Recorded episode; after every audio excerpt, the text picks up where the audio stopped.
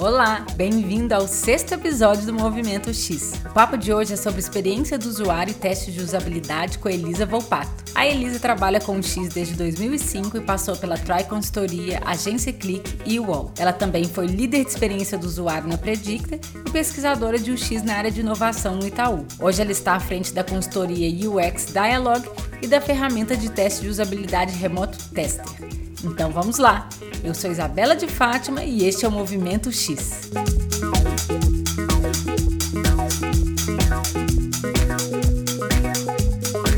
Oi, Elisa! Tudo bem? Oi, Isabela. Tudo bom? Tudo, Tudo bem, e você? Tudo jóia. É, muito obrigada pelo seu tempo e pela presença aqui no Movimento X. Que isso, eu que agradeço o convite. É, Elisa, pesquisando sobre você, vi que você fez faculdade hum. de jornalismo na USP e pós-graduação em pesquisa de mercado também na ECA. Conta um pouquinho Sim. pra gente da sua escolha profissional. Olha, eu fiz jornalismo, mas sempre que eu conto sobre isso, eu tenho que dizer que eu nunca fui jornalista, né?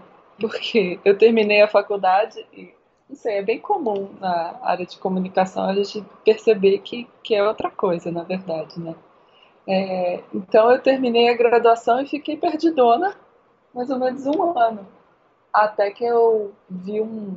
Era uma vaga de estágio de arquitetura de informação no mural da faculdade. E aí eu fiquei. Nem fazia ideia de que, que era isso, né? Uhum. E aí eu fui procurar. E eu descobri que era uma coisa super legal de organizar a informação, que tinha tudo a ver com o que eu gostava de fazer, que era organizar a informação e pensar na melhor forma de mostrar aquela informação para outras pessoas no site. Eu achei, ah, tem a ver comigo. Aí eu fui fazer entrevista, não passei, mas serviu como uma sementinha na cabeça mesmo, sabe? Daí eu comecei a procurar conteúdo sobre o assunto, fui falar com a única professora. Eu fiz faculdade, eu comecei em 2000, né? Faz um certo tempo. Então, na minha época, não tinha jornalismo digital na faculdade, não tinha blog, não tinha nada. A única matéria que tinha a ver com internet era telemática, para você ter uma ideia, esse termo dos anos 90. E aí eu fui falar com a professora e ela estava dando um curso de design centrado no usuário, que eu também não sabia o que era, mas ela disse que eu ia gostar. Aí eu fiz e eu percebi que isso juntava as coisas que eu realmente gostava de fazer e que eu gostava no jornalismo. Eu gostava muito de entrevistar pessoas e falar com gente diferente para investigar um ponto específico. Então eu podia entrevistar um cientista aqui, um professor da biologia ali, isso eu achava muito legal. Conversar com gente diferente, conversar com, não só com cientistas, mas com pessoas comuns também, né? Isso era muito legal. E outra coisa que era organizar a informação depois. Isso era o que eu gostava de fazer. Aí eu percebi que, que o X era o caminho, né? Antes de se chamar o X, que eu não fazia ideia que se chamava o X. Uhum. E foi mais ou menos assim. Daí foi quando eu descobri que essa era uma área bacana e eu tentei. Ah, Estamos aí. Que legal. É, e desde criança você tinha esse interesse em conversar com as pessoas, observar as pessoas, organizar suas coisas? Você tinha não, isso? Tinha não. Quando eu era criança, eu sempre fui muito tímida. Eu sou tímida até hoje, né? Mas de criança era mais tímida ainda. Então, o que eu queria fazer quando eu era criança, eu queria desenhar histórias em quadrinhos para Disney. que ótimo! É, eu ficava desenhando a Margarida e o Donald e coisas do tipo. Só gostava de desenhar os pais. E eu sempre gostei de escrever, e foi isso que me levou para o jornalismo. Eu era muito boa de redação, então foi a única coisa que eu consegui pensar que era próximo disso. E não, não fazia ideia de que do que, que eu ia fazer na vida. Eu achava que ia ser uma jornalista da Folha de São Paulo, ou que ia ser uma executiva, não sei. A imagem que a gente tem da gente quando a gente é criança, a imagem que você tem de uma pessoa de 30 anos é bem diferente do que vai ser de fato, né? Acho que não tinha muito a ver. Eu era bem organizada, assim, pensar agora, né? Uhum. Os brinquedos ficavam bem organizadinhos, mas eu não fazia ideia. E eu vi que você teve destaque numa competição de avaliação de usabilidade também na USP, né? É, em que ponto da sua trajetória você consolidou hum. o seu interesse pela interação homem-máquina? Eu fiz. Como eu estava contando, meu primeiro contato foi essa disciplina da pós-graduação, mas eu nem cheguei a fazer essa pós-graduação. Na USP você pode fazer aula como ouvinte, né? Então eu só fiz uma matéria, gostei bastante e, e aí criei uma relação com essa professora, a Maria Laura Martins, que dava essa matéria, e ela resolveu criar um pequeno grupo de estudos com alguns alunos que faziam essa aula, né? E esse, desse grupo de estudos a gente se inscreveu numa avaliação que foi no IHC, um evento que teve em Natal. Nossa, esqueci qual que é o nome inteiro do IHC. Simpósio de Fatores Humanos em Sistemas Computacionais. É um nome muito grande, mas a gente chama de IHC. Então, enfim, é o IHC, que tá. teve em Natal em 2006. E era uma competição para avaliar um sistema de submissão de artigos ao IHC, então era uma meta competição dentro do evento. Fui, fui eu apresentar, mas eu tinha um grupo de mais duas pessoas que eram também alunos desse grupo de estudos da, da Maria Laura. Né? Mas nessa época eu também já estava trabalhando na área. Meu primeiro emprego foi na Troy Consultoria, né? Então lá eu entrei como analista barra faz tudo, né? Observa teste e tal. Então, eu estava ao mesmo tempo aprendendo com a Maria Laura a teoria e tudo, e na prática, na TRY, eu já estava trabalhando com isso. Então, eu acho que assim que entrei na, na eu vi qual que era o trabalho, que era observar as pessoas fazendo uma coisa, fazer uma análise daquilo, investigar é, um problema em potencial e dar uma sugestão, eu percebi, nossa, isso é muito legal, isso eu posso fazer acho que ali eu já percebi que eu estava no lugar certo, sabe? E uhum. quando você estuda, você não sabe de fato se aquilo vai dar certo para você, se você vai estudar bem. Mas assim que eu comecei a trabalhar, já, já percebi que, nossa, isso é bem bacana e é o que eu quero fazer. Não sei se foi nessa época também, mas é, me chamou a atenção é, a sua pesquisa, na pós-graduação em pesquisa de mercado, eu vi que você investigou como que as crianças fazem pesquisa na web, né? É, Sim, é. Eu achei isso interessante. Isso eu queria saber de onde que veio o interesse assim do público desse tema. Eu comecei a tentei fazer essa pós que foi quando? Faz muito tempo. 2005. Eu estava lá na USP tentando fazer pós é, na ECA mesmo, né? Mas aí eu comecei a trabalhar, não deu muito certo. Então, eu retomei a pós em 2011, mas aí já era outra coisa, que eu fui fazer pós num programa mesmo de pesquisa de mercado, aí foi uma especialização. Lá em 2005 eu pensava em fazer mestrado e tal. Mas falando de, da pós de pesquisa de mercado, eu fiz uma monografia, né, de de fim de curso, que era sobre pesquisa com crianças. Então, foi uma oportunidade que eu encontrei para. Eu nunca tinha feito no trabalho, pesquisa com crianças. Eu queria muito, porque afinal achava que poderia ser muito divertido, muito interessante. Então eu aproveitei a, a tese para investigar sobre isso e ao mesmo tempo conseguir fazer pesquisa com crianças, finalmente. Né?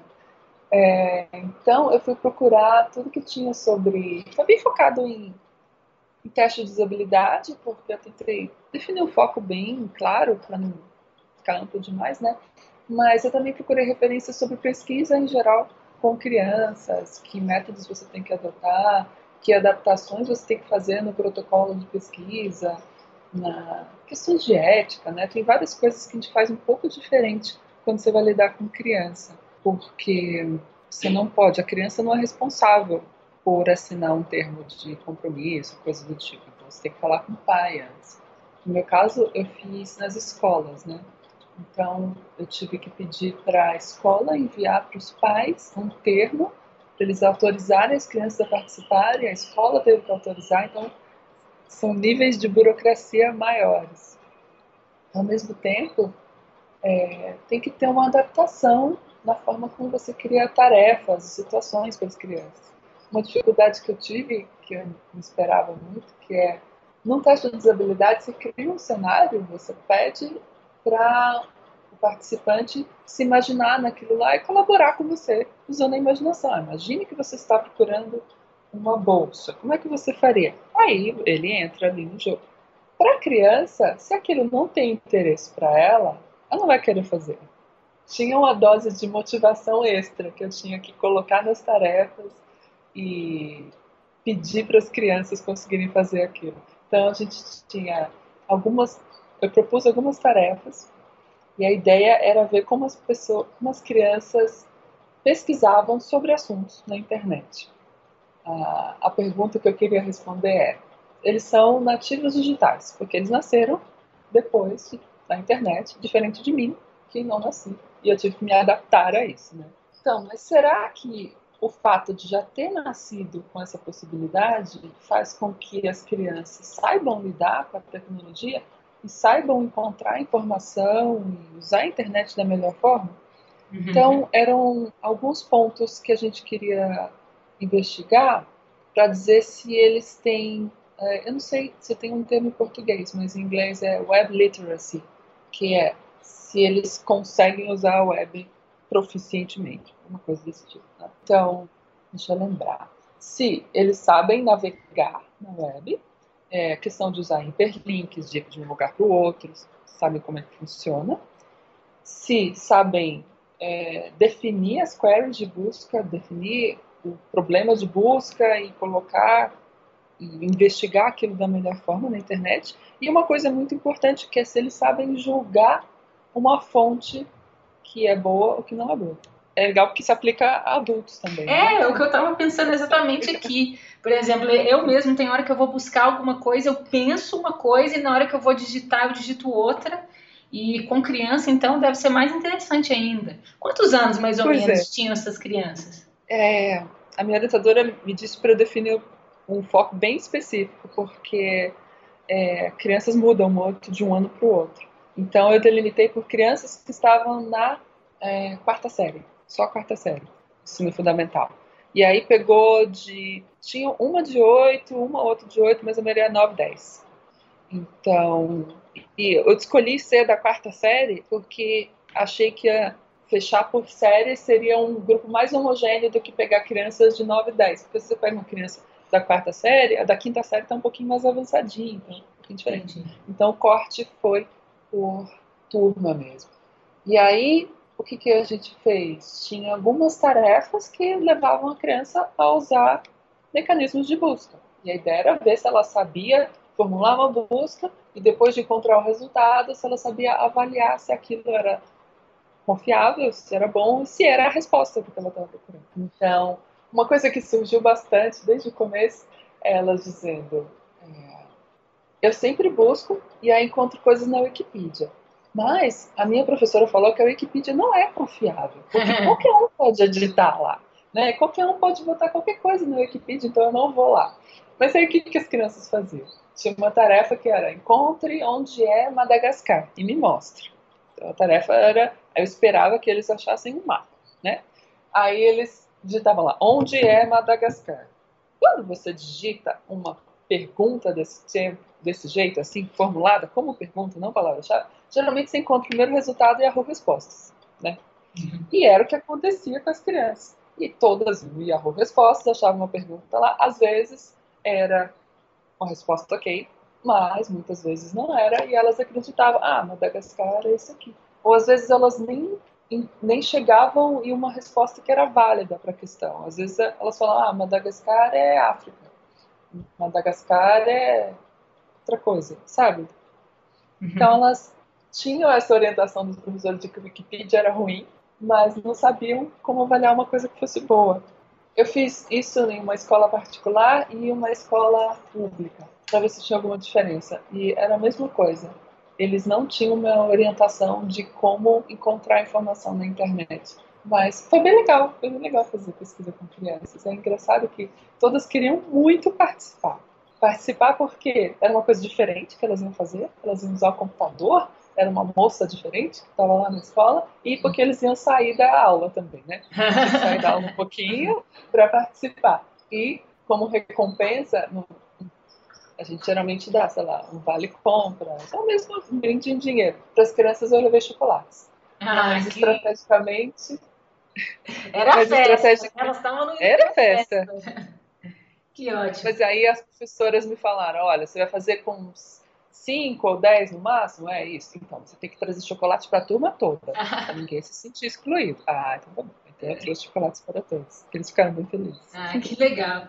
Então, desde 2005 você trabalha com X e passou pela consultoria Try, agência Click e Wall.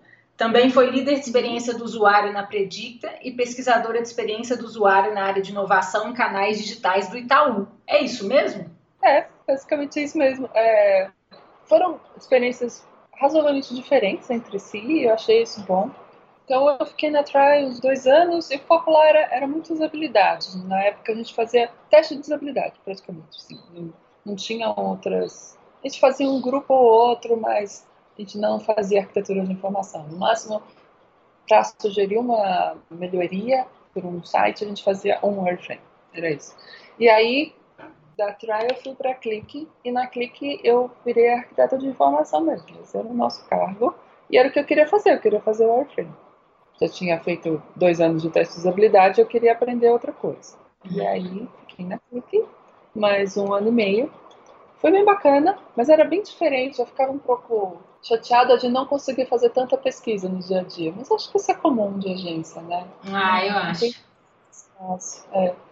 Tinha uma pesquisa ou outra, às vezes eu podia ajudar na escolher o fornecedor e analisar o resultado, porque como já tinha experiência, né? Uhum. Eu ajudava nisso, mas não fazia parte de todos os processos, sabe?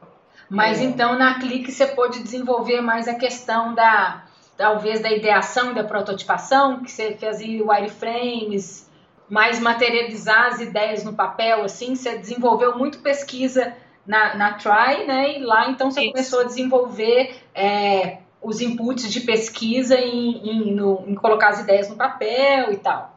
É, exatamente. A gente só não falava nada de ideação e prototipação na época.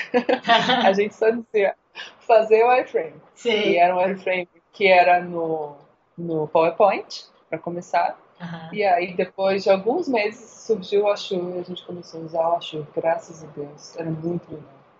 Nossa, ninguém merece fazer o wireframe do PowerPoint. Não dá para fazer nada. E e lá, o que era legal é que a Clique tinha. A Clique que hoje. Não é mais Clique. Né? Isobar, né? É. tinha, tinha muitos projetos rápidos de, de propaganda, hot site e tal, mas tinha projeto, projetões. E eu conseguia pegar esses projetões. Então, trabalhei para banco, fiz intranet, e eu gostava de fazer essas coisas mais complicadas, em que você fica um tempo se dedicando ao cliente, você entende mais a fundo vai e volta com o cliente. Isso, é, isso era legal. No UOL já foi, foi diferente de novo. É, tem essa coisa, quando você está em consultoria, você fica um mês no projeto e larga. Na Clique, eu tinha sorte de pegar projetos até grandinhos, mas você entrega o projeto e nunca mais vê. UOL, no UOL foi bem diferente, porque aí eu tinha um produto meu, né? Aí eu virei PO mesmo, Product Owner de produtos alguns produtos de meio de e-commerce. Então era legal porque eu não tinha essa experiência de acompanhar o crescimento do produto, ver se estava dando resultado que eu tinha desenhado, olhar métricas, eram coisas que a gente não tinha, porque a gente entregava e não via mais o que acontecia né, com o site do cliente. Uhum. Então, foi uma experiência muito legal acompanhar o desenvolvimento mais de perto, lidar com o dia a dia mesmo, com tudo que dava para fazer, com tudo que não dava para fazer, tem lado bom e lado ruim de estar numa consultoria. Quando você está numa consultoria, você sugere a melhor solução. Olha, eu acho que é isso que você tem que fazer. E você torce para o cara implementar aquilo. Quando você vai virar PO de um produto, você vai entrar no dia a dia mesmo, você vê tudo que você não consegue fazer. Todas as limitações e legados e problemas e empecilhos, sei lá, coisas que você tem que driblar para conseguir fazer a melhor experiência do usuário. Mas eu gostava, porque aquilo era a vida real, sabe? Foi bem bacana. Foi bem bacana para aprender como lidar com o dia a dia mesmo e com você se sentia mais dono do que estava fazendo. Isso era muito legal. E a gente vibrava com cada coisa que ia pro ar, era bem meu. É, eu imagino que você, que você pode ter um contato maior do início ao fim, né? Igual você disse.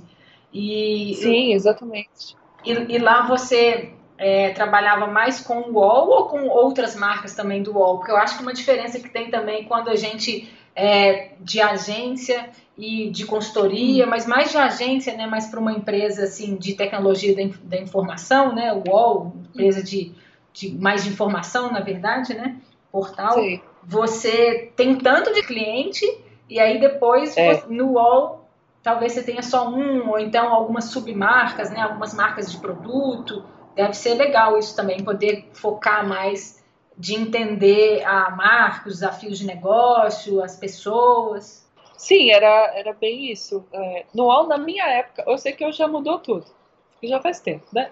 Mas na minha época tinha essa divisão de produtos e conteúdo. Eu estava em produtos, então é, produtos como produtos era PagSeguro, Shopping Wall, ah, né, tá. tinha emprego certo na época. E aí, conteúdo é Home do todo mundo conhece todos os canais de conteúdo. Então, eu tinha alguns produtos que eu cuidava. Com o tempo, como eu fazia, já fazia pesquisa e tal, eu comecei a cuidar dos fornecedores de pesquisa e receber, então eu fazia esse intermédio. E depois a gente começou a internalizar a pesquisa lá. Foi bem bacana. Mas, mas sim, isso que você falou é totalmente isso. Você passa a ter um cliente só e acompanhar ele no dia a dia. Do UOL, aí você foi ser líder de experiência do usuário na Predicta. Foi. É. Na Predicta era mais consultoria de novo, né? Aí já era um pouco mais amplo do que a gente fazia na Tribe, porque já era outro momento, tá? Então a gente fazia arquitetura, design de interação com os clientes, fazia teste de usabilidade também, fazia outro tipo de pesquisa. E eu entrei como especialista, depois minha chefe saiu e eu fiquei no lugar dela é, a gente tinha uma equipe muito legal. Muito bacana. Adoro todos. Hum. Beijo, gente. Até hoje. e foi bem legal. Foi bem legal para poder retomar várias técnicas de pesquisa que não dava tempo de fazer na agência ou no UOL, né? Então, aprendi bastante coisa também nesse período.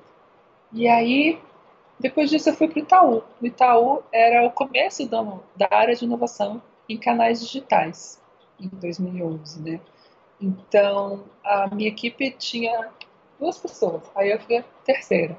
E a minha função era mais ou menos ser a pessoa de pesquisa da área. Então, tinha vários, tinha engenheiro, tinha desenvolvedor, tinha designer, tinha um psicólogo que ia entrar. Então, a minha função era facilitar a pesquisa para todo mundo. Eu fazia pesquisas, mas, de forma geral, eu tentava orientar todo mundo a aprender sobre pesquisa, ia colocar pesquisa nos projetos de todos, né?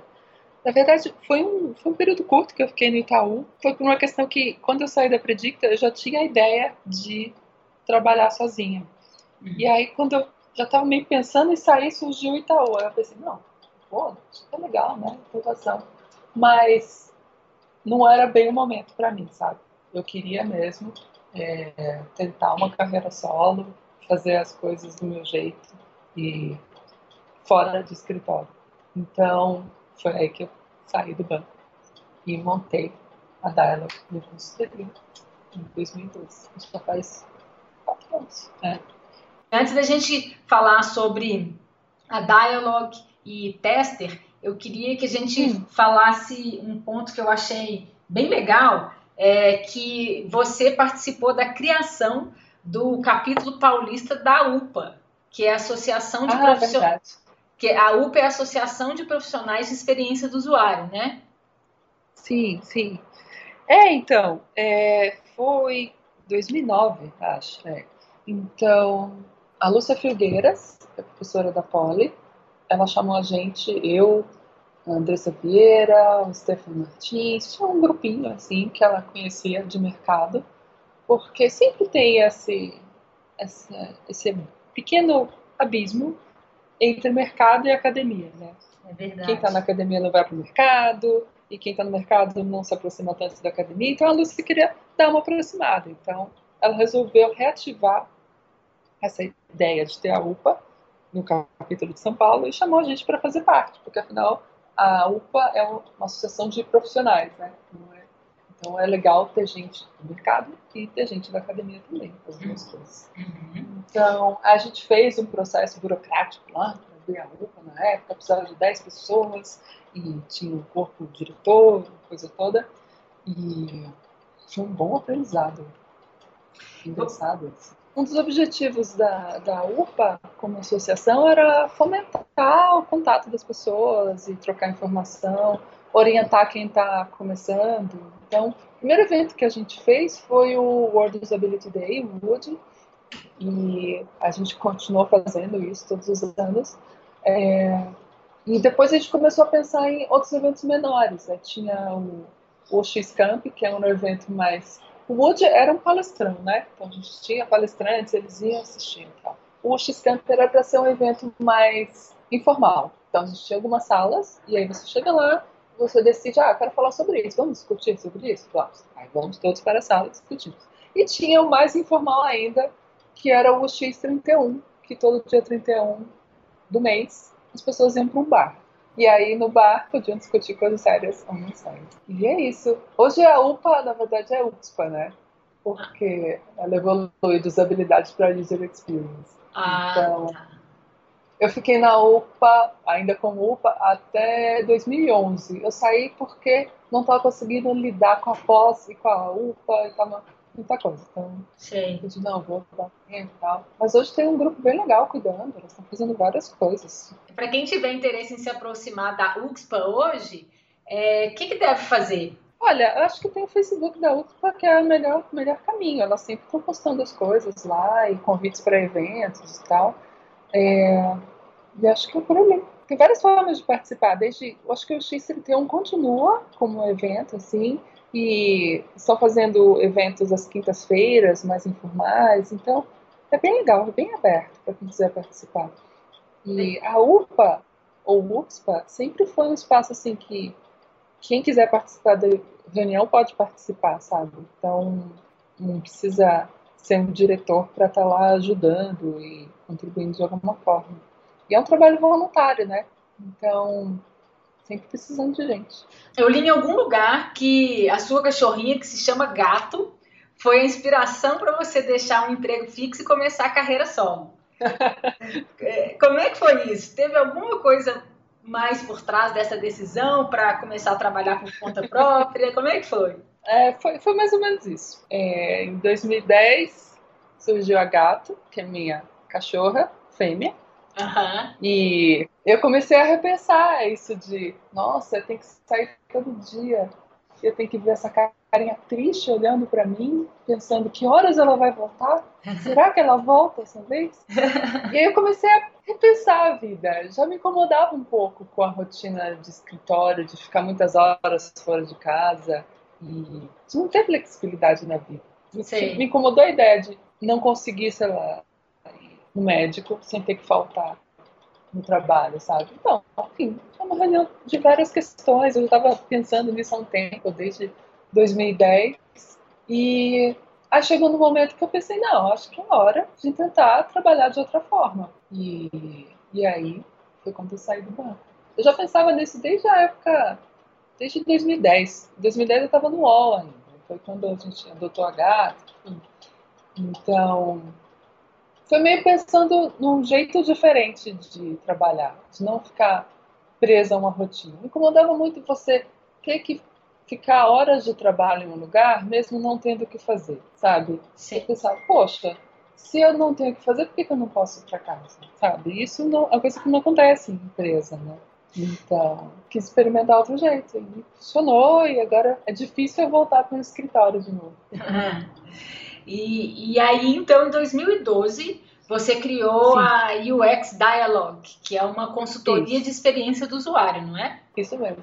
Como é que é o seu trabalho na UX Dialogue? A minha ideia é fazer como consultora a mesma coisa que uma empresa de consultoria faria. Um dos, ah, uma das motivações que me fez também sair de empresa é que quando você começa a virar sênior, especialista, você tem dois caminhos na vida, né? Ou você vira chefe e gerencia uma equipe, ou você vira especialista, aquela pessoa que entende muito do assunto e vai orientar outras pessoas. Nem todas as empresas têm esse caminho de especialista. Algumas têm carreira em Y, outras não têm. Mas eu estava sentindo que é, eu não queria. Eu gostava de ser chefe. Não estou reclamando disso. Mas eu sentia falta de colocar a mão na massa, de ir a campo, de aplicar um teste de usabilidade, de fazer as coisas do dia a dia. Quando você começa a virar chefe, gerente, líder, você não pode mais fazer isso, né? Porque sua hora começa a ficar muito preciosa. Então, você tem que orientar outras pessoas e não pode se envolver tanto assim. Você fica mais no macro, né? Eu sentia falta disso. Então, foi um dos motivos que me fez, não, eu quero fazer tudo do começo ao fim, como se fosse uma UX artesanal mesmo. É, em vez de ter uma equipe em que cada um faz uma coisa e tal, eu queria tentar fazer eu sozinho. Então, na Dialog é assim, eu não tenho funcionários. Eu, às vezes, contrato pessoas para me ajudar, geralmente pessoas que já trabalham comigo e tal, que eu confio. Mas, no geral, eu cuido de todas as etapas. E eu acho que isso é uma coisa muito positiva, porque a gente elimina o ruído. Quando você tem, por exemplo, uma faz o planejamento, outra faz o campo e outra vai fazer a análise. Isso pode acontecer você vai ter que ter uma comunicação muito grande entre elas. Agora, quando eu estou fazendo tudo, eu estou cuidando de todas as etapas, do começo ao fim, está tudo na minha cabeça. Quando eu vou escrever o relatório, eu já planejei, eu já moderei todos os testes, já acompanhei tudo que aconteceu e está tudo na minha cabeça. É só passar para o papel e contar para outras pessoas o que aconteceu. É, foi essa proposta. Então, quando é necessário, eu chamo outras pessoas para me ajudar, geralmente no campo, quando a gente tem que formar duas equipes, esse tipo de coisa, para recrutar pessoas, às vezes para trabalhar no design visual, que eu não sei fazer design visual, né? Uhum. Ou, ou para ajudar em prototipação também, quando a gente tem um prazo muito curto. Então, eu chamo alguém para me ajudar. Sim. Mas é isso eu, eu vi no, no site que você coloca né, é, que você pode ajudar os clientes em, na, tanto na etapa de pesquisa, na etapa de design de interação, desenhando wireframes, tirando o, o visual design você trabalha em todas as etapas, então, né? Na etapa de pesquisa, é, na etapa de design de interação, desenhando wireframe, protótipo, que até você já faz, fazia isso, né? Nos, nos outros trabalhos, e também na avaliação. Então, você oferece soluções bem amplas, né? É a ideia. Eu não, vou, eu não vou mentir. O que eu gosto mais de fazer é a parte de pesquisa. Uhum. Mas eu acho muito legal fazer um protótipo quando ele foi baseado numa pesquisa anterior. Ou quando você vai prototipar e testar e prototipar de novo. Isso eu acho muito legal de fazer. Eu é. evito pegar projetos em que eu tenho só que fazer prototipação ou só wireframes, só isso. Então, prefiro quando tem uma etapa de pesquisa antes ou uma validação depois. Eu acho que é ideal. É, mas foi isso que me chamou a atenção mesmo, assim, se oferecer de forma mais ampla, que tem gente que só oferece a pesquisa e aí não desenha, é, mas você é. oferece o todo, né? E eu, eu vi que na UX Dialogue você também oferece é, workshops e cursos sobre testes de usabilidade, né? Eu acho que Sim. isso pode interessar muita gente que ouve o Movimento X. Queria que você contasse sobre isso.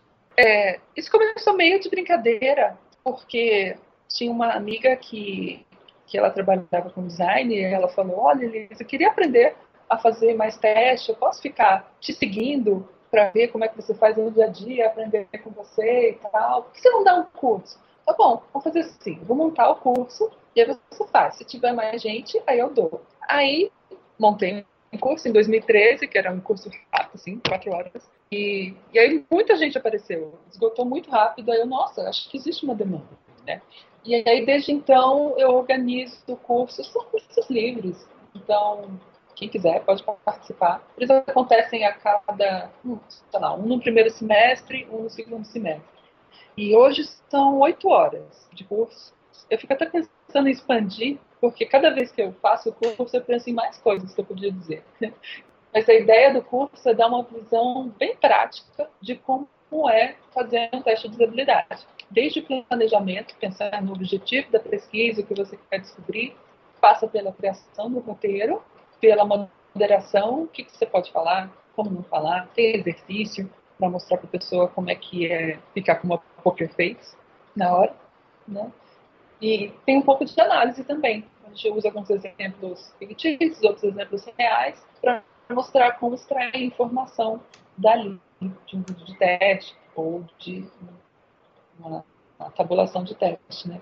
Uhum. Então, é bem legal. Foi uma das melhores coisas que eu fiz recentemente foi começar a dar curso, viu? Porque a gente, parece bobagem falar isso, né? Mas quem está dando curso aprende muito, porque é um jeito. Eu tinha toda essa informação na minha cabeça, essa coisa que eu fui aprendendo na prática com o tempo, que estava uma névoa na cabeça, né? Quando você vai fazer um curso, você organiza tudo isso, olha, tem isso, tem aquilo, e te obriga também a estudar, a rever as referências que você tinha lido há 10 anos atrás, para colocar e passar para as pessoas. Aprendo muito com o tipo de dúvida que as pessoas têm. E aí você percebe, nossa, isso não é óbvio, eu podia deixar isso mais claro. Ao mesmo tempo você percebe tudo que você aprendeu, nossa, é mesmo, as pessoas não sabem fazer isso, e eu já aprendi. É muito, é muito bacana, muito legal dar curso. Legal. E agora eu vou, o próximo vai ser, vai ter um Vai ser um workshop, vai ser um pouquinho mais curto, né? de quatro horas no XConf, que vai ser em maio, daqui a um mês praticamente. É, vai ser super legal em Porto Alegre. Porto Alegre, né? Dia 20 e 21, né?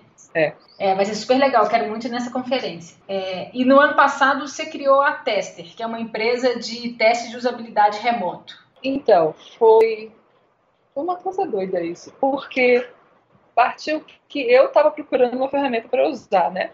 Como consultora. Quando você faz teste no dia a dia, eu adoro fazer teste. Eu adoro moderar, falar com a pessoa, estar tá ali ao vivo. É ótimo. Mas dá um trabalhão. Gosto de recrutar, de achar a pessoa na hora certa, achar a pessoa certa. A moderação mesmo, ela é muito desgastante. Você faz oito testes num dia e depois cai morto, assim. Porque é um nível de atenção extremo que você tem que estar, você tem que estar prestando atenção se a pessoa está navegando direito, está entendendo o que você quis dizer, tem que ver se ela está cumprindo os objetivos da pesquisa, é muita coisa ao mesmo tempo. E aí eu comecei a olhar para testes remotos não moderados, que é uma forma bem bacana de você ampliar e falar com mais gente sem ter tanto trabalho, sabe? Em vez de você ter que marcar com cada pessoa, e tem um horário certo, você dispara o teste e as pessoas respondem para você. E aí eu procurei uma ferramenta para isso. Aí, mas eu não, não gostei muito das opções que eu achei. Porque eu queria fazer um teste bacana, com todos os elementos do teste moderado tradicional que eu já fazia, né? Mas remoto. E eu via que as ferramentas que eu encontrava não, não chegavam nesse ponto. E aí eu estava conversando com um amigo, ele falou: Ah, por que você não faz uma sua? Eu, como assim fazer uma ferramenta? Não sei fazer ferramenta. Ele, claro que sabe. Você sabe fazer o design de interação, você sabe o que as pessoas precisam, você sabe fazer pesquisa, só não sabe desenvolver. Aí, obviamente, vou contratar alguém para fazer. Ah, tá bom. Aí foi que surgiu a ideia. Estou é, trabalhando nisso. Surgiu a ideia em 2014. E aí a gente trabalhou bastante ano passado e agora estamos em fase de pré-lançamento. Então, alguns clientes já podem usar ferramenta. É bem legal. Lembra que eu falei, quando eu fui para o UOL e eu tinha um produto meu, de acompanhar o dia a dia, ver crescendo? É a mesma sensação. Agora eu não estou entregando um projeto para outro cliente torcendo para dar certo. Agora eu estou vendo se está dando certo. Se não está, que está dando errado, cuido do dia a dia, cuido das métricas, cuido do comercial, cuido de tudo. Né? Uhum. É, é outra coisa. E, e o, Fa, o Fabrício Teixeira, hum. que é, no episódio passado, ele falou uma coisa que eu achei interessante, que tem a ver, é que teve uma época, é, eu não posso falar com tanta propriedade, porque eu não, não vivi isso, né, mas que parece que o, é, as ferramentas de prototipação, elas tiveram um boom. E que agora é, parece que é o, é o momento das ferramentas de teste de usabilidade remoto, ou pela facilidade que, como você está comentando, né? Assim, pode ser uma simplificação na forma é, das pessoas entenderem se o que elas estão projetando e criando se está fazendo sentido, porque tem muita gente reclamando, é muita gente de agência reclamando essa questão, né, de que não consegue se aproximar muito de pesquisa, ou às vezes mesmo pessoas que não estão em agência, estão começando as suas empresas, ou, ou mesmo trabalham com consultoria, que às vezes é, precisa fazer uma coisa um pouco mais rápida, com menos custo, e eu acho que as pessoas estão comentando bastante dessas ferramentas. E eu não conhecia nenhuma é, ferramenta brasileira, até que eu uhum. fui, que eu olhei a sua, que eu entrei no site e tal, é, e eu achei muito legal isso, de ter uma, uma ferramenta brasileira. Tem muito a ver o que você falou, porque é bastante pensando nisso que a gente criou o tester. A gente sabe que muita gente gostaria de incluir pesquisa no projeto, mas pesquisa é muito demorado, ou não sei fazer, ou custa caro, ou não sei como recrutar as pessoas. Eu passo por isso na vida de consultor. Às vezes eu faço uma proposta para um cliente, mas ele não pode esperar duas, três semanas. Ou ele não tem dinheiro, porque é caro, fica caro tem a hora do moderador, você tem uma sala de espelho, custa caríssimo. Se você não tem uma sala de espelho, você tem um, um custo alto no recrutamento, porque você tem que achar a pessoa certa, a pessoa tem que poder vir até você. Tá? Você tem o brinde do participante, você vai pagar para recompensar a pessoa vir até você, esse coisa toda. Então, fazer teste remoto, ainda que seja moderado mesmo, já tira boa parte do trabalho. Você não precisa de uma estrutura física e tal. Mas às vezes só de você ter que agendar com a pessoa num horário específico e ela tem que estar tá lá e você estar tá lá e funcionar, já é uma complicação. Então, eu conversei, a gente conversou com bastante gente no ano passado, de várias áreas, gente de agência, gente de consultoria, gente de portal, gente que trabalha com X na empresa, para entender se existia uma demanda dessa de verdade, porque para mim fazia todo sentido criar uma ferramenta. Mas eu usaria, Elisa, né? Mas será que outras pessoas iam usar também? Então, fui conversar com várias pessoas. Então a gente ouvia coisas do tipo, olha, o cara de e-commerce, ele cuida de conversão no e-commerce. Ele, olha, a gente tem muita coisa para investigar, mas eu não sei por onde começar. Não sei o que fazer. Eu contrato uma consultoria, era o cara que me contratava como consultora, mas ele não podia me contratar o tempo inteiro, porque às vezes ele tinha uma dúvida específica, nossa, queria dar um label. Você não vai fazer um teste de usabilidade inteiro, né, com todo o planejamento para fazer um, uma investigação pontual. Então, para isso, uma ferramenta como o Tester é muito bacana, porque é muito mais leve, é muito mais rápido e fácil de fazer, e você pode investir um dinheiro que é bem menor para fazer uma pesquisa pontual. Também tinha gente que falava coisas do tipo, o cara que trabalha num portal, o cara ele sabe fazer pesquisa, ele tem uma equipe dele, as pessoas fazem pesquisa no dia a dia, mas não dá tempo. Porque ao mesmo tempo que ele sabe investigar e trabalhar com pesquisa com usuário, ele também tem que fazer wireframe, ele tem que cuidar da área de negócios, ele tem que ajudar no que há de desenvolvimento. Então, ele não tem tempo. Ao mesmo tempo, ele não tem verba para ter uma consultoria o tempo todo ali, fazendo pesquisas no dia a dia. Então, nisso o tester se encaixa também, né? Uhum. E tem um caso que você até citou, para quem está em agência, por exemplo, a gente sabe que a agência é um ritmo de festa, né? Corrida. Então, nem sempre, é, às vezes é difícil você conseguir fazer uma validação ou uma investigação daquilo que você está propondo.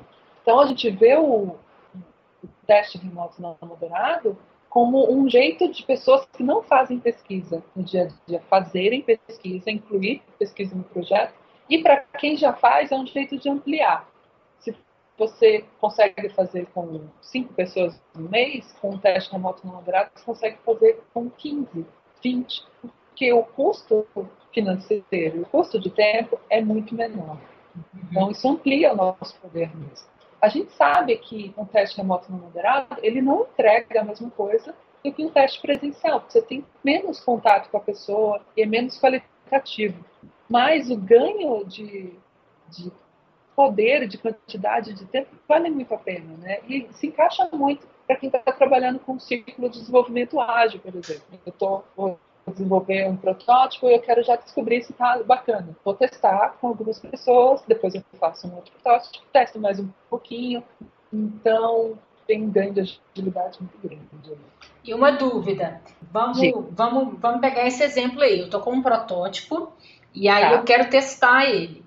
E aí é, eu entrego o protótipo para vocês, vocês colocam lá, e, e aí as pessoas, primeiro, a base, É, eu tenho que ter a Sim. base ou vocês têm a base para a gente testar? Depende, pode ser as duas coisas. A gente tem uma base nossa, a gente está trabalhando para crescer essa base, para ficar bem robusta, né? Ou o cliente pode optar por fazer com a base dele. Depende de cada caso. Por exemplo, se for um e-commerce bem popular, que todo mundo usa no dia a dia, provavelmente dá para usar a nossa base, porque não tem requisitos muito complexos. Se for testar um site de, um, de um banco, por exemplo, aí provavelmente o banco pode querer usar os clientes dele, porque a gente não tem a nossa base que tipo de banco que a pessoa usa, sabe? Uhum. Então varia de projeto para outro. Mas a ideia é que assim, você tem um protótipo para testar. Aí você vai, publica em URL. A gente precisa que ele esteja online, né? Porque a pessoa vai fazer tudo online. No tester tem uma interface que dá para você criar o roteiro de teste. Então lá você define que tarefas a pessoa vai fazer e que perguntas você vai fazer para a pessoa depois das tarefas. Então, se você vai testar uma loja de sapatos, Aí você coloca lá, encontre um produto de seu interesse e mostre como você faria para descobrir o valor com o frete.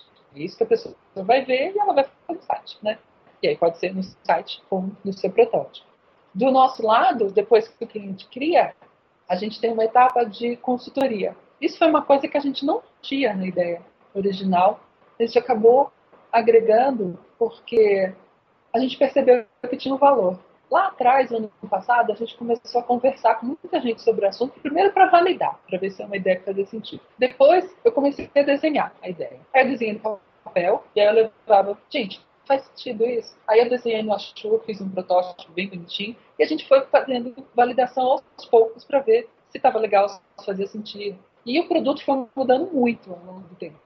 Então, o produto de 2014 é bem diferente do que a gente está lançando agora. E uma das coisas que surgiu é que as pessoas tinham uma certa dificuldade de montar um roteiro bacana, de definir o enunciado da tarefa do jeito mais eficiente para testar o que elas queriam testar. Nem todo mundo sabe fazer teste de usabilidade, nem todo mundo sabe fazer roteiro. E a ideia é que você não precisa ser um especialista nisso para usar uma ferramenta. Porque depois que o cliente vai e cria o roteiro lá, a gente dá uma olhada, a gente faz uma moderação e uma revisão. Então, se rolou desde errinhos de português até erros conceituais de tarefa, aí a gente vai dar uma ajuda. Olha, isso você, você não pode pedir para a pessoa, por exemplo, colocar um cartão de crédito. Você vai ter que falar para a pessoa, senão vai dar tudo errado durante o teste. Se a ideia é testar a funcionalidade de salvar nos favoritos, você tem que criar um cenário, você não pode criar uma tarefa, salve nos favoritos. E é esse tipo de expertise que a gente traz para esse teste. Então, não é uma ferramenta total self-service. Se a gente percebeu que isso tinha um valor para os clientes que iam usar, a gente tenta, a gente orienta sobre como criar o roteiro, como analisar isso depois e se a pessoa criar uma coisa que a gente acha que não vai dar muito certo, a gente ajuda a revisar, a melhorar isso. E isso faz com que a gente tenha responsabilidade sobre o resultado também, porque se a pessoa cria um roteiro de tarefas que não faz muito sentido, isso vai afetar os resultados. Uhum. A gente sabe disso. Sim. E aí, de quem que é a culpa? É da pessoa ou é do teste? Então, se a gente revisa, ajuda a criar, fazer o planejamento da pesquisa, a gente tem um pouco mais de responsabilidade. A gente garante que você vai ter um resultado bacana com isso. Legal, muito é. legal.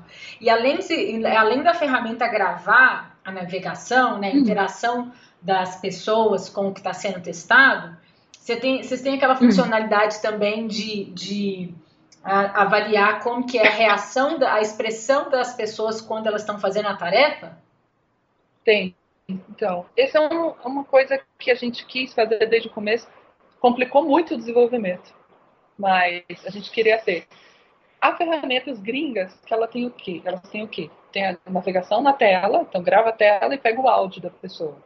Mas eu testando como consultora, senti muita falta de ver quem que era a pessoa, qual era a uhum. cara que ela estava fazendo, se ela estava chateada. Às vezes você não percebe por um comentário, né? Às vezes a pessoa não diz nada, mas ela está fazendo uma cara que já te diz tudo. É, isso deve influenciar muito, né?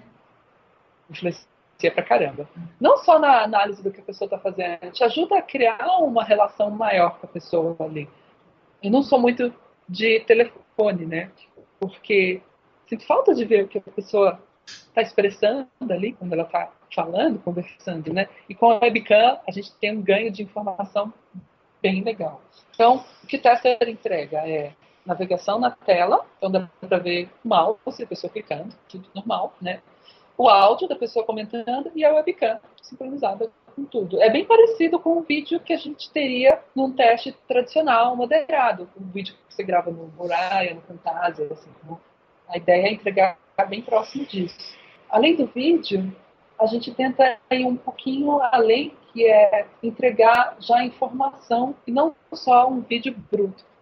Isso foi uma coisa que a gente também descobriu fazendo pilotos com pessoas do X, que só entregar o vídeo bruto dá muito trabalho para quem vai analisar. Você vai ter que ver um vídeo inteiro para ver o que aconteceu. Então, o que a gente está fazendo? A gente automatiza o que a gente pode de análise do resultado. Então, a cada tarefa que a pessoa completa, ela diz se completou, se conseguiu ou não conseguiu. Se ela conseguiu, ela, ela tem um rating de muito fácil a muito difícil. E isso já fica lá online automático no relatório. Então você já tem um jeito de ir direto na pessoa que achou difícil ou na pessoa que demorou muito para fazer uma tarefa. A gente também tem o tracking de tempo. Né? Então, além do vídeo, a gente entrega uma visão de, de resultado, já automatizando o sucesso de tarefa, as respostas da pessoa por escrito e o tempo de tarefa também. Acho que isso é bem bacana. Legal, parece muito legal. Vou colocar o link aí para as pessoas poderem conhecer ah, o tester.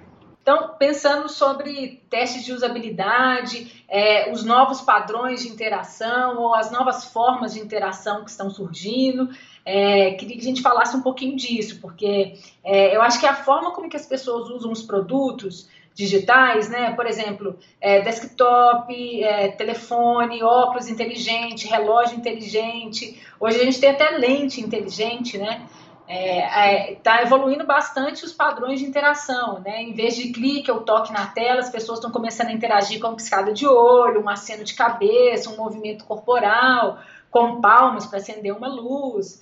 E eu fico pensando que isso deve ser um desafio muito grande para os testes de usabilidade, né?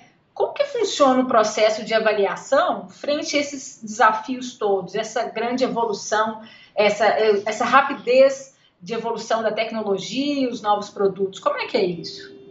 Olha, é um desafio extra, porque além da. Durante muitos anos só se fez no computador, né? Então as ferramentas que. A maioria das ferramentas que existem é para gravar a tela do computador, gravar o, o clique do mouse. Agora a gente já tem algumas coisas para gravar no celular. Mas se você for para outras coisas, como Google Glass, ou para coisas que mal tem tela, você não tem como gravar isso, acompanhar de alguma forma. Mas aí eu acho que não é tão dramático assim, porque você pode usar técnicas da pesquisa tradicional. O que, que você faz no, numa observação num teste de usabilidade. Você observa a pessoa utilizando o produto. Você vai conseguir gravar o que ela está vendo no Google Glass? Não. Não sei. Talvez tenha algum jeito de projetar em algum lugar. Mas o fato de você estar tá observando o que ela está fazendo vai te dar um, uma grande quantidade de informação, né? Quando a gente não tinha... Tinha uma época que a gente mal conseguia gravar a tela do computador o que a gente fazia? Observava e anotava, conversava com a pessoa depois. Às vezes a gente faz pesquisa com celular, às vezes eu faço pesquisa meio de guerrilha, assim, em contexto. Aí eu vou na casa da pessoa e eu tenho que filmar o celular dela e ela tem que usar Wi-Fi e aí a luz está ruim e o vídeo fica horroroso. A estrutura é horrível. Mas o que mais importa é você estar tá ali com a pessoa observando o que ela está fazendo. Então, às vezes não tem ferramenta pronta, não tem um framework certo para você usar. E você usa criatividade, né? Não tem muito jeito. Quem se preocupa com a interface é a gente. As pessoas querem resolver problemas, certo? Sim. Elas podem resolver aquele problema no site, no aplicativo, num software, num papel, for. Ela vai resolver do jeito que ela acha bom. É, uma coisa muito importante disso que você está falando, que eu esqueci de até de comentar na na, na pergunta anterior, é quando você começa a ter interfaces diferentes, não interfaces, muda o contexto. Por isso que a forma da gente fazer teste tradicional não se aplica a todos os casos. O tradicional é o quê? Você chama a pessoa numa sala, coloca ela na frente do computador. Mas não é mais desse jeito que isso acontece. Mesmo com o celular, você traz a pessoa no lugar, mas só para eliminar a variável. Mas a pessoa está usando um contexto diferente, numa situação diferente. E é difícil você reproduzir isso no mundo real. É, é, é mais difícil fazer pesquisa, né? Se você tem que ir até onde a pessoa está fazendo, no momento que ela está fazendo aquilo lá. O que a gente faz? Você tenta atacar de várias formas. Você pode fazer uma coisa que eu aprendi na pós, que é triangulação. Você faz vários tipos de pesquisa para atacar um problema de jeitos diferentes. Por exemplo, se você quer avaliar uma interface, vou usar um exemplo que eu já fiz, né?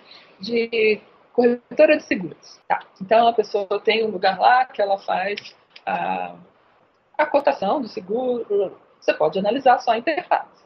Você pode fazer isso até com uma análise heurística, sem sair do seu escritório. Mas a gente tinha um componente que era muito importante, que era o contexto de uso. O uso daquela interface não era uma pessoa só, eram várias pessoas. O, o cara que fazia a cotação, ele não fazia sozinho, ele passava para o chefe. E aí o chefe avaliava e depois respondia para ele. Isso tudo acontecia sem interface nenhuma. As pessoas em campo e ver como é que era o dia a dia delas mesmo, a gente viu que o cara não mandava por e-mail. E isso que ele tinha contado, ah, eu mando para o meu chefe. Eu imaginava, ah, ele manda um e-mail, ou ele manda um PDF, ou a própria ferramenta tem um jeito de mandar. Não, ele anotava num papel, que tinha uma planilha impressa no papel, ele anotava, ia até a mesa do chefe e levava isso resolvia o problema dele. O que, era a interface? Era o papel ali. Então, nesse caso, foi muito útil fazer essa triangulação. A gente analisou a interface, era uma coisa. A gente foi observar o contexto de uso, como é que as pessoas fazem de verdade, era outra coisa. Não era nem teste de usabilidade, era só observação mesmo, depois a gente conversava para entender o que estava acontecendo ali. Às vezes a interface dele era, ele estava no telefone atendendo uma ligação e fazendo a cotação ao mesmo tempo. Isso você não consegue reproduzir em uma situação de teste. É mundo real. Né? E, ao mesmo tempo, a gente olhava métricas que vão te dar real também do que está acontecendo. Quantas pessoas fazem isso, quantas pessoas fazem aquilo. Então, no mundo ideal, você aborda o mesmo problema de vários jeitos diferentes. O teste de usabilidade é só um dos jeitos. É muito legal, muito divertido e muito útil. Mas tem outras coisas que você pode fazer também. É, vamos falar então sobre repertório. É, e repertório sobre pesquisa e avaliação e o X. Que dicas que você ah. dá? É, pode ser livro, pode ser é, vídeo de palestra, blog. Legal. Eu acho que ajuda muito você ter informações não só de teste, de habilidade, pesquisa em si. Tem um livro que que foi bem útil para mim, que é um livro da Susan, eu não sei falar bem o sobrenome dela, mas eu acho que é Weinschenk.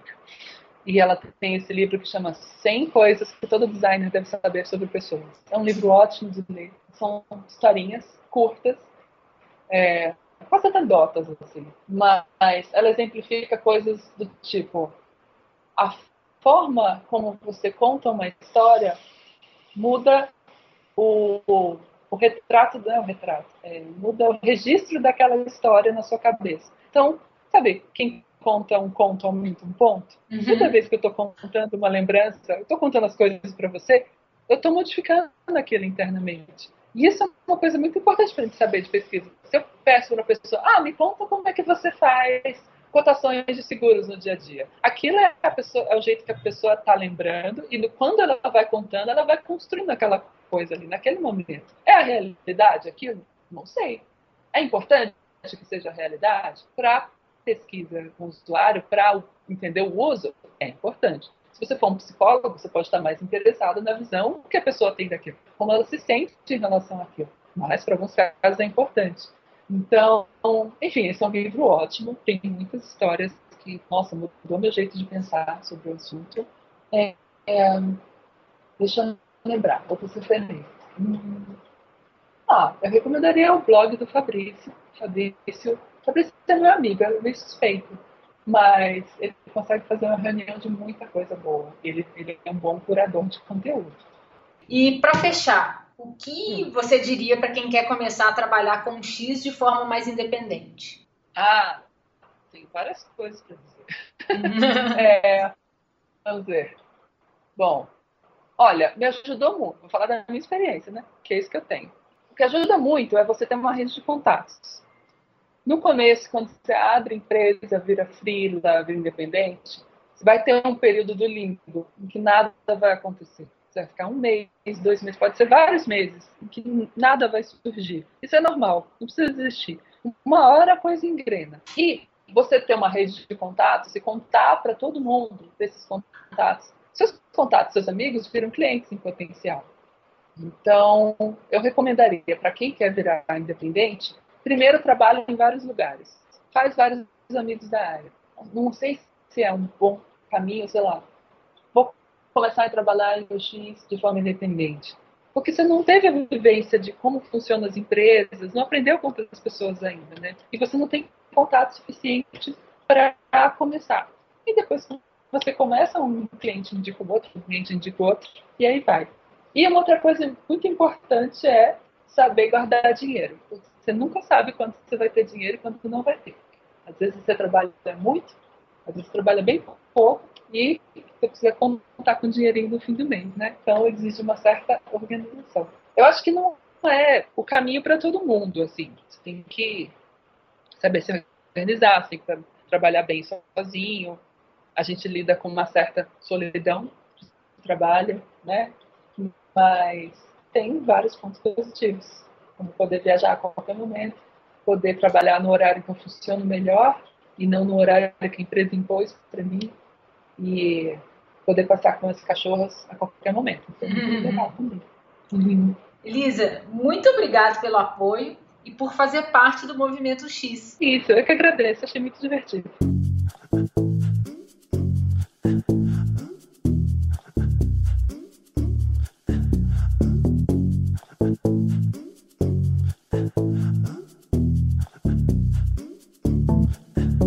Chegamos ao fim deste que é o sexto episódio, hoje num papo via Skype com a Elisa Volpato. E eu espero que você tenha gostado. Tem uma novidade bem legal para você. Nos dias 20 e 21 de maio vai rolar a UXConf, uma conferência de UX brasileira em Porto Alegre. E você pode fazer a sua inscrição com 10% de desconto usando o código promocional Movimento X, tudo junto, na página do evento, que é uxconf.com.br. Ah, e claro, para conferir os outros episódios, é só acessar o canal do Movimento X no SoundCloud ou no iTunes. No próximo episódio, vou conversar com a Jane Vita. Obrigada e até lá!